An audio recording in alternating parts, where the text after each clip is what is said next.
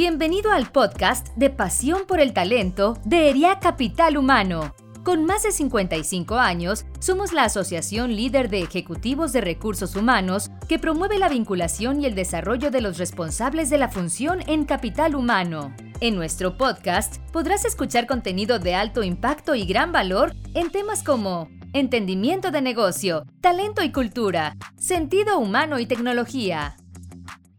Bienvenidos a un episodio más de nuestro podcast Pasión por el Talento de ERIAC Capital Humano. Mi nombre es Saraí Corona, directora de Desarrollo Organizacional de Autosón de México. En esta ocasión estaremos conversando sobre cultura organizacional con propósito. Nuestro invitado Carlos Vivar nos compartirá información de gran valor sobre este tema. Encantados de contar contigo el día de hoy, Carlos. Muchas gracias, Saraí, y gracias también, Eria, por, por la gentil invitación. Gracias, Carlos. Y bueno, pues empiezo presentándote. Carlos Vivar, ejecutivo peruano senior en gestión humana, con más de 35 años de experiencia en empresas multinacionales de servicios y de consumo masivo. Actualmente es director de talento en Arca Continental. Carlos es licenciado en Relaciones Industriales y tiene un MBA por el PAD de la Universidad de Piura en Perú. Carlos, nuevamente bienvenido a este podcast. Y bueno, pues empecemos por romper un poquito el hielo y me gustaría a lo mejor, Carlos, escuchar o que me platicaras qué hizo que tomaras la decisión de hacer lo que haces hoy. Mira, eh, yo llegué a, los recursos humanos de una manera circunstancial, ¿no? Cuando yo este, eh, terminé la, escuela y, pensaba qué cosa eh, quería estudiar, como mi papá es abogado, yo ya tenía mi destino hecho y tenía que ser abogado también, pero por ahí eh, eh, encontré una carrera que se llamaba, eh, en aquella época se llamaba Relaciones Industriales, ¿no? y este, me gustó y, y comencé a, a, a, a probarla y, y, comencé a, en la medida que comencé a estudiar y, comencé a profundizar y comencé a practicar, creo que me, me apasionó tanto que, que hasta ahora nunca más, nunca más dejé los recursos humanos, ¿no? Y, en todas las compañías donde he estado he ido aprendiendo algo, he ido este, adquiriendo conocimientos nuevos eh, y entender realmente el, el, gran valor que podemos agregar como, como, como área de recursos humanos a la compañía. Padrísimo, te ha tocado toda la transformación de recursos humanos, ¿no? Este, cómo han ido incluso cambiando los nombres de las carreras y todo, pero bueno, qué padre que, que te decidiste por esta esta rama. Muchas gracias por, compartirlo, Carlos. Y pues entrando un poquito en materia, ahora sí me gustaría empezar con, algunas preguntas. Antes de eso, pues eh, platicar que existen variaciones al concepto de cultura organizacional, mientras que para unas personas se considera un conjunto de percepciones, para otras pues son valores institucionales. En los últimos dos años, ha cobrado especial relevancia la necesidad de estar más cerca de nuestros colaboradores y sus familias. Con base en esto, Carlos, en tu opinión, ¿cuáles son los elementos determinantes de la cultura en una organización? Mira, si, partimos de que la cultura en una compañía es clave para el funcionamiento de la compañía, a propósito, eh, Harvard Business Review habla de que 20 eh, entre 20 y 30% del, del rendimiento empresarial depende directamente de la cultura corporativa. Entonces, yo te diría que hablar de cultura es hacer referencia a normas, valores, formas de pensar, formas de hacer las cosas eh, eh, en una compañía, ¿no? Ya sean que, que, estén explícitas o no, ¿no? Pero, pero es la forma como se hacen las cosas en el día a día de la organización, ¿no? Y eso influye en todos los niveles de la compañía, desde el estilo de dirección hasta la imagen que proyecta la empresa, hasta cómo se sienten los colaboradores de una empresa haciendo lo que hacen en el día a día, sea en la función que, tengan, ¿no? Entonces, la cultura de una compañía incluye, por un lado, códigos de comportamiento, normas, protocolos, procedimientos, políticas, etcétera, pero también actitudes, tradiciones, valores, patrones relacionados que se han ido creando con el tiempo y, conforman eso que, que se llama el, el, el ADN de, una compañía, ¿no? Entonces, tú puedes hablar de elementos como visión, valores, estructura organizacional, el mismo talento humano, las prácticas empresariales, etcétera, ¿no? Eso es lo que, lo, lo que a mi entender configura la, la cultura de, de, una compañía. Aquello que los hace únicos, ¿no? Este... Tú lo has dicho bien, eh, aquello que los hace únicos, ¿no? Exacto. ¿Crees que en estos años de pandemia, Carlos, han impactado de alguna manera a las culturas de las compañías? Yo creo que sí, Saray, porque eh, la pandemia, si hay algo que, aparte de todo lo que trajo la pandemia, yo diría que algo que las compañías volvimos, me voy a incluir porque soy, parte de una compañía, ¿no? Volvimos a descubrir fue la importancia del trato humano, ¿no? De estar cerca de la gente, ¿no? Es algo que, que, siempre estuvo, pero a lo mejor como que no fuimos tan conscientes como, como en esos dos años de, de pandemia, ¿no? Y, y, creo que comenzamos a, reentender que, que, los empleados o los colaboradores son personas, ¿no? Eh, no solo son trabajadores, son personas, son, son, son, son, son personas que forman parte de una sociedad, de, un grupo humano, tienen familias, tienen amigos, tienen hijos y, todos interactúan, ¿no? Y otra cosa que, que, entendimos también es que el trabajo es, es una parte de la vida, ¿no? O sea, esto de que a veces se habla de balance vida-trabajo, como si fueran dos cosas separadas. Y no, es, es, es lo mismo, ¿no? O sea, el, el, trabajo es parte, parte de la vida, ¿no? Y eso también lo, lo, entendimos en la pandemia cuando muchos nos fuimos a trabajar a nuestras casas y ya no podíamos dejar de lado eh, como antes, este, salgo de mi casa para la oficina, ya se quedan los problemas de, de, la casa en la casa y voy a la oficina, ¿no? Este, trabajo hasta las 5, salgo a las 5 de la oficina y dejo los problemas en la oficina y me voy a la casa. Pues bien, todos en, estos dos años, para muchos, todo esto se mezcló, ¿no es cierto? Al final, y, entendimos que, eso, que, que, el trabajo es un subconjunto de la vida, si lo queremos llamar de alguna manera, ¿no? Y eso repercutió en, la, en las culturas de las compañías, ¿no? Porque al final... Eh, ya no era lo mismo eh, hablar de cultura cuando todos estamos en un ambiente juntos que hablar de cultura cuando cada quien está en su casa y, solamente nos comunicamos a través de una pantalla. Entonces yo te diría que sí, que sí este, este, afectó. Claro, reinventarnos, ahora sí que nos llegó a todos sin aviso y volvimos a los básicos. Y hablando de, de ese trato humano que mencionas, ¿cómo podría verse reflejado en la cultura de la compañía?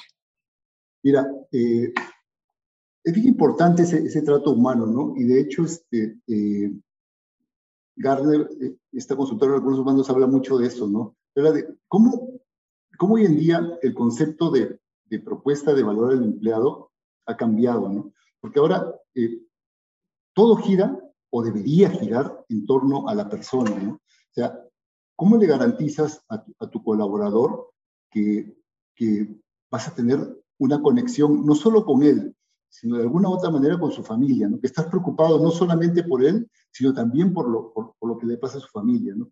¿Cómo eh, le, le, garantizas que tú como compañía vas a ayudarlo a crecer, a desarrollarse, a, a, ser mejor persona, a ser mejor, mejor trabajador? Vas a estar preocupado por su bienestar, ¿no? Por su bienestar no solamente eh, eh, físico, ¿no? también eh, el bienestar psicológico, ¿no? Porque la pandemia nos afectó este, psicológicamente, ¿no? Y también por su bienestar financiero, ¿no? Porque al final, si, si, una persona tiene problemas, ya sea físicos, mentales o, financieros, eso va a afectar su, su, rendimiento de una u otra manera, ¿no? Entonces no se trata solamente de un acto de caridad o de, o, de, o, simplemente por, por, por, hacer un favor, ¿no? Es algo que, que, te toca como compañía hacerlo, ¿no? Porque de, eso también depende la productividad y el desempeño de de tu colaborador, ¿no?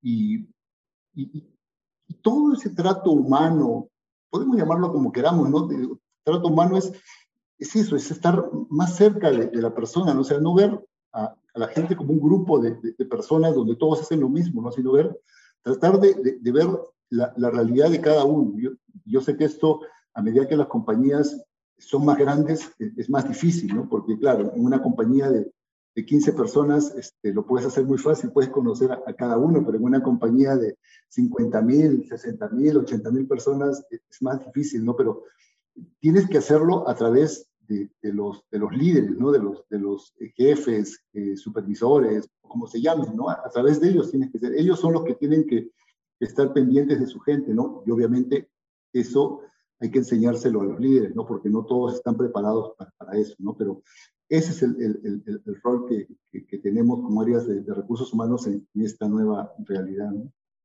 Claro, ahora sí que como comentas, los líderes tomaron un papel fundamental y ahorita que decías el concepto de bienestar, un bienestar integral, este es lo que ahora estamos buscando, ¿no? En tu opinión, Carlos, ¿cómo podríamos determinar si debemos ajustar o modificar la cultura organizacional de nuestra organización? Mira, es interesante lo que dices porque yo creo que estos, esta transformación que se ha dado con, con, con, la pandemia, transformación que ya venía, ¿no? Pero se ha acelerado en estos dos años que tiene que ver fundamentalmente con lo digital, ¿no? Lo digital entró a, tallar en la vida de, las personas, de las empresas y, comenzó a cambiar muchos procesos, ¿no? Pero, ¿cómo impacta eso en, la cultura, ¿no? Impacta porque la forma de hacer las cosas eh, está cambiando, ¿no? O sea, eh, eh, al inicio hablamos de que la cultura define cómo, cómo, se hacen las cosas en una compañía. Pues bien, esa forma de hacer las cosas en una compañía se está viendo impactada por lo, por, lo, digital, ¿no? Lo digital está cambiando la forma en que, en que, nos relacionamos, en que vendemos, en que compramos, en que interactuamos, etcétera, ¿no? Y, pero hay otra cosa más, y es el hecho de que vivimos en un mundo cada vez más incierto, ¿no? O sea, las compañías antes hacían sus planes este, de un año, dos años, hasta cinco años, pero hoy en día creo que ni los planes de un año aguantan porque eh, todo cambia tan, todo cambia tan rápido, ¿no?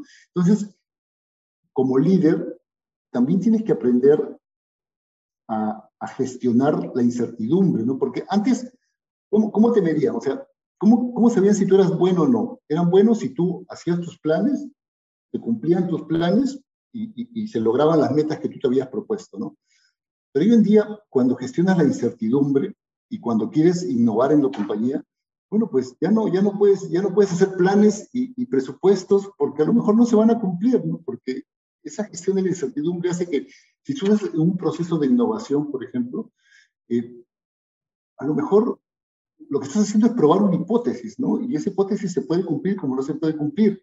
Entonces, el resultado puede no ser una ganancia, incluso puede ser una pérdida, pero tienes que tomar esa pérdida como un aprendizaje que te ayuda a construir el futuro. Entonces, Todas esas cosas impactan en la cultura, ¿no? Y, lo que antes podía ser eh, eh, calificado como bueno, por ejemplo, que seas un líder eh, que, siempre le pegues al objetivo, hoy en día eso podría este, haber cambiado, ¿no? Y, por ejemplo, podría ser igual de bueno si no le pegaste pues al objetivo porque quisiste mejorar algo y, en ese camino no te salió lo que querías, ¿no? Entonces, eso también eh, te dice que, la cultura este, sí se debe revisar, sí se debe, este, eh, eh, cada año debes revisar hacia dónde va tu cultura.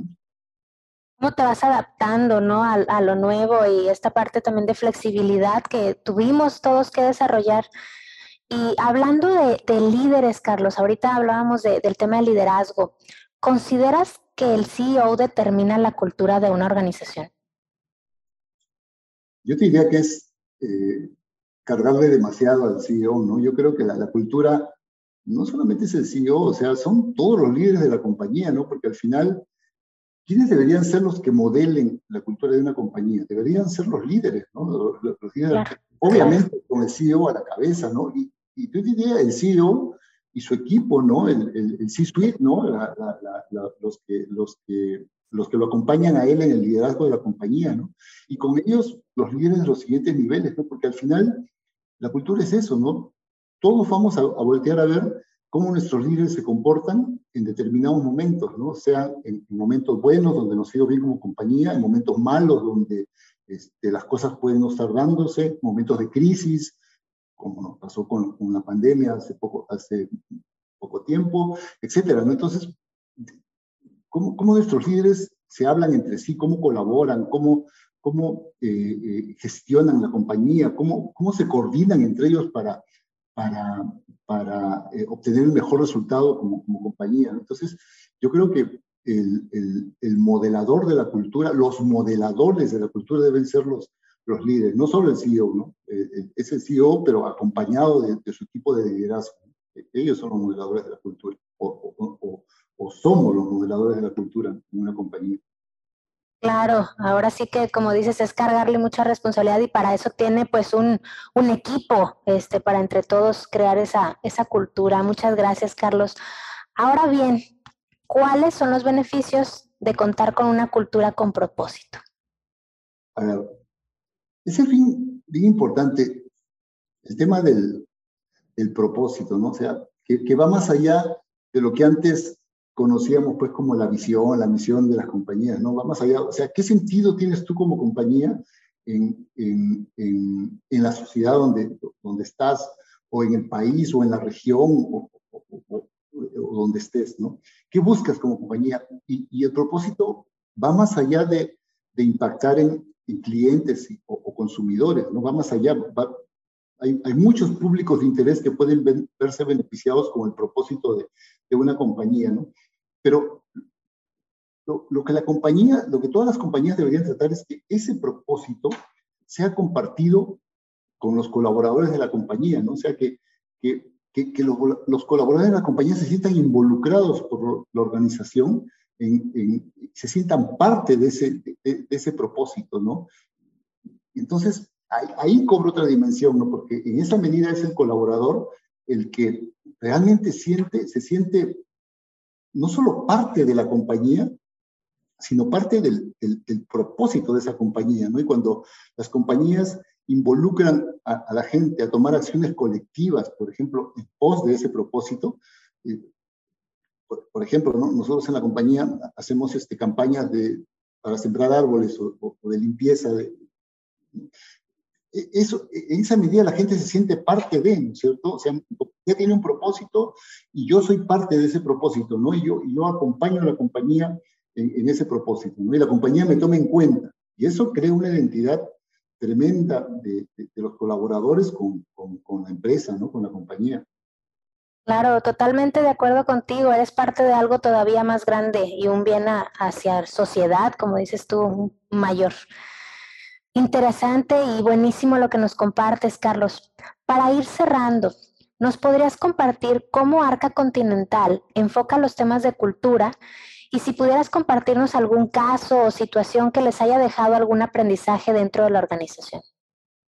Sí, claro, con, gusto. Mira, cada compañía tiene su propia interpretación de lo que, de lo que es cultura organizacional, ¿no? Yo te diría que para nosotros en Arca Continental, la, cultura es ese conjunto de principios que, rigen nuestro ambiente laboral y la forma en que trabajamos para, para lograr nuestros objetivos. ¿no?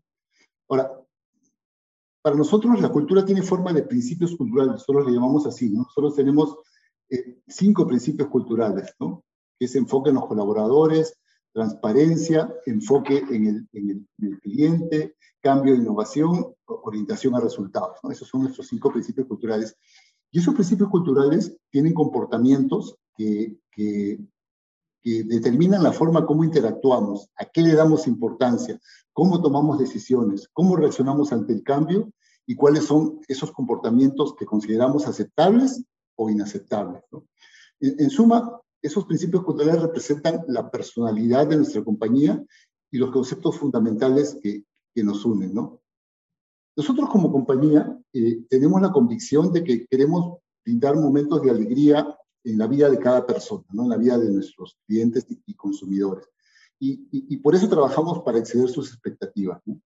Eh, ese, ese compartir la, la, visión de ser líderes en los mercados que, que atendemos hace que que nuestros colaboradores se contagien de, esa, de, esa, de, ese, de ese entusiasmo, ¿no? Y, ahí nuestros principios actúan como pilares que sostienen estas metas, asegurando que, siempre seamos fieles a nuestra esencia como compañía. Por eso eh, eh, nosotros decimos que, que los colaboradores de Arca Continental deben adoptar estos principios, deben eh, seguir los comportamientos que estos principios traen y, y que te digo más, ¿no? Estos, estos, estos comportamientos eh, están definidos para los colaboradores, pero también tenemos definidos comportamientos para los líderes de la compañía, que, tienen un nivel mayor de exigencia al resto de colaboradores, ¿no? porque a nuestros líderes, obviamente, como te decía hace un rato, les pedimos que sean los modeladores de la cultura. Entonces, hay comportamientos traducidos en algo que nosotros le llamamos el código de liderazgo, que es, eh, eh, representan la forma en cómo este, estos comportamientos se deben llevar en, el día a día. Eh, tú me preguntabas de, de, una experiencia. Mira, yo te puedo contar que, por ejemplo, en, durante la pandemia, ¿no? en el 2020, ¿no? cuando de repente vino la, la pandemia de improviso y, y bueno, nosotros, los que trabajamos en oficinas, pudimos irnos a nuestras casas a seguir trabajando, pero teníamos gente que tenía que seguir este, haciendo su labor donde, le tocaba. Nuestros vendedores tenían que seguir vendiendo en la calle. Nuestros operadores de las, de las, en las fábricas tenían que seguir yendo a las plantas a, trabajar. Nuestros eh, eh, almaceneros tenían que seguir yendo a las bodegas, a los almacenes a, a trabajar. Entonces, ¿cómo, ¿Qué, nos tocó hacer a nosotros como, como, como empleados, como gente del staff, ¿no? Afortunados, entre comillas, este, porque podíamos trabajar de nuestras casas, ¿no? Igual trabajamos mucho, pero estamos en nuestras casas. Entonces, lo que hicimos fue eh, comenzar a organizarnos para, para hacernos, otra vez uso comillas, padrinos de, de, de, esas personas que estaban en la calle y nos repartíamos y cada quien tenía eh, eh, algunas personas a quien llamar y, todos los días los llamábamos y, les dábamos apoyo, les dábamos aliento, les preguntamos si tenían algún problema, si tenían algo, y si tenían algo buscábamos que ayudarlos. Entonces comenzamos a, a, establecer ese vínculo donde está bien, estoy en mi casa, pero estoy contigo, estoy ahí, días te llamo, te tengo presente, si tienes algún problema llámame, yo te ayudo, yo veo cómo, cómo hago para, para, para apoyarte. ¿no? Esa es una de las cosas que hicimos.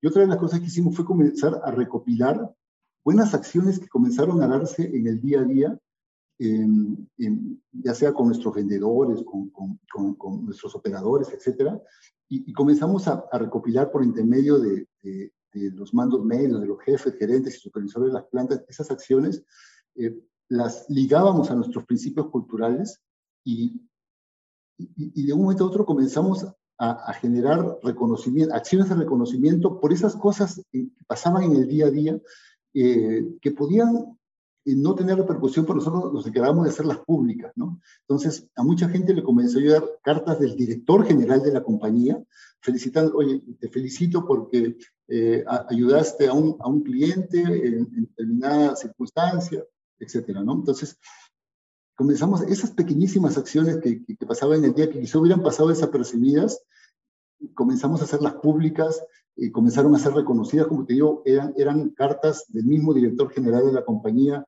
donde reconocía a las personas por cosas buenas que habían hecho. Yo creo que eso impactó eh, favorablemente en que estos momentos tan difíciles se sobrellevaran mejor. ¿no? O sea, este, la gente que, que, tenía que hacer sus labores en, en, la calle eh, o en las plantas, en, en, determinados lugares, se sentía respaldada, se sentía apoyada. ¿no?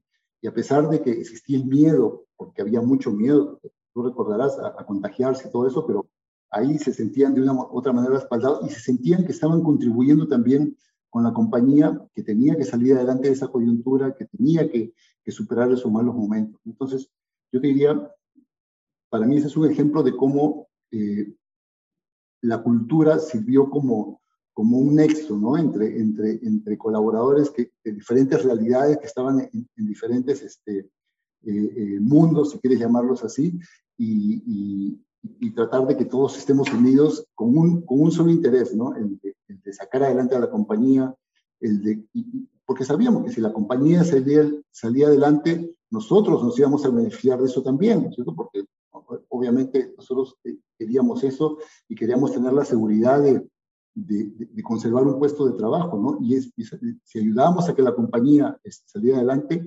este, nos íbamos a, sentir tranquilos de que, de, íbamos a poder seguir trabajando para esta compañía. Entonces, para mí ese es un, ese es un ejemplo de, cómo la cultura eh, te mueve y te moviliza a, actuar de, determinada manera. ¿no? Yo creo que es un excelente ejemplo, Carlos, tratando de hilar todo lo que nos has venido platicando, el cómo se transformó la cultura, el cómo eh, se, se, pusieron con más, más, digamos, importancia la parte humana, al trato humano, el cómo se, se conectaron de una manera diferente. Y me encantó el concepto ahorita que decías, el crear momentos de alegría. Creo que esto fue una, una gran, ¿cómo te diré? Pues práctica, de una manera de llevar este, a, la experiencia lo que ustedes promulgan en su, en su propia cultura, ¿no? Este, muchas gracias por, por compartirnoslo. Y bueno, Carlos, pues la verdad de gran importancia el tema que, que, nos compartes. Agradecemos mucho tus recomendaciones y el tiempo que nos brindaste en esta plática. Por último, este, me gustaría a lo mejor cerrar con una pregunta, a lo mejor ya más personal, y es que nos pudieras recomendar qué has leído en los últimos meses que nos pudieras, eh, pues ahora sí que recomendar a la audiencia de ERIAC. A ver, ¿qué he leído?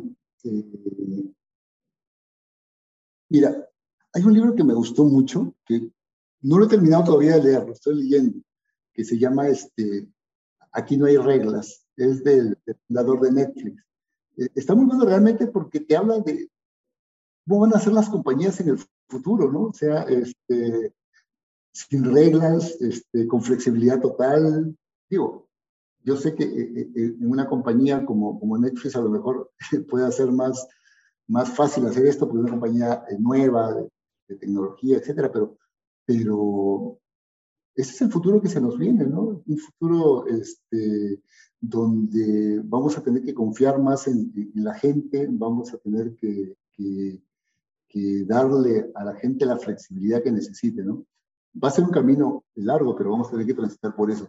Ese es el libro que, me ocurre. Este, hay otro libro que, que, leí también hace poco, es de, de, Carrot, de Carrot Principle, el principio de la zanahoria, que, un libro que habla de, de reconocimiento, ¿no? Pero cómo el reconocimiento eh, impacta o debería impactar en los resultados de la compañía. ¿no? no es simplemente el reconocimiento que tú das porque, este, por dar la palmadita en la espalda, ¿no? Si es, sino realmente buscas un reconocimiento que impacte en el desempeño y, al impactar en el desempeño mejore los resultados de la compañía. ¿no? Sí se llama de, de Carro Principle, este, que también está muy bueno. Súper interesante. Y sí, el de Netflix, ahora sí que podemos decir, hay una cultura disruptiva, pero ya que lo empiezas a desmenuzar, dices, bueno, para allá vamos, ¿no? Este, entonces, entonces sí, creo que es algo a lo mejor del futuro de a dónde vamos las organizaciones.